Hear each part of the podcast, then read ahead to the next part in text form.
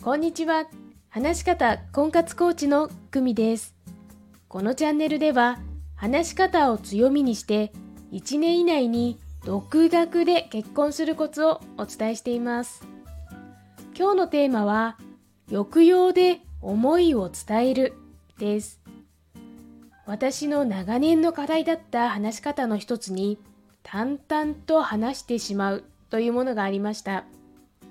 今思うと、人前で感情的になることははしたない、みっともないという気持ちがありました。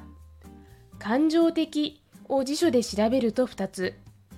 1、感情に関する様。例えば、二国間は感情的な障壁がある。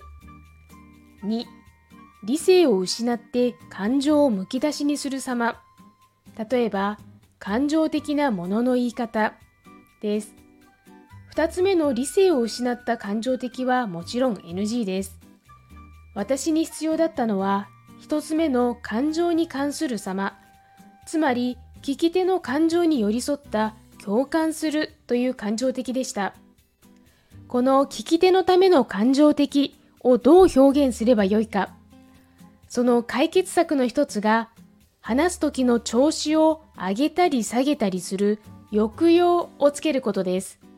その抑揚をつける手っ取り早い方法は、その喜怒哀楽の表情を作ってしまうことです。例えば、大丈夫？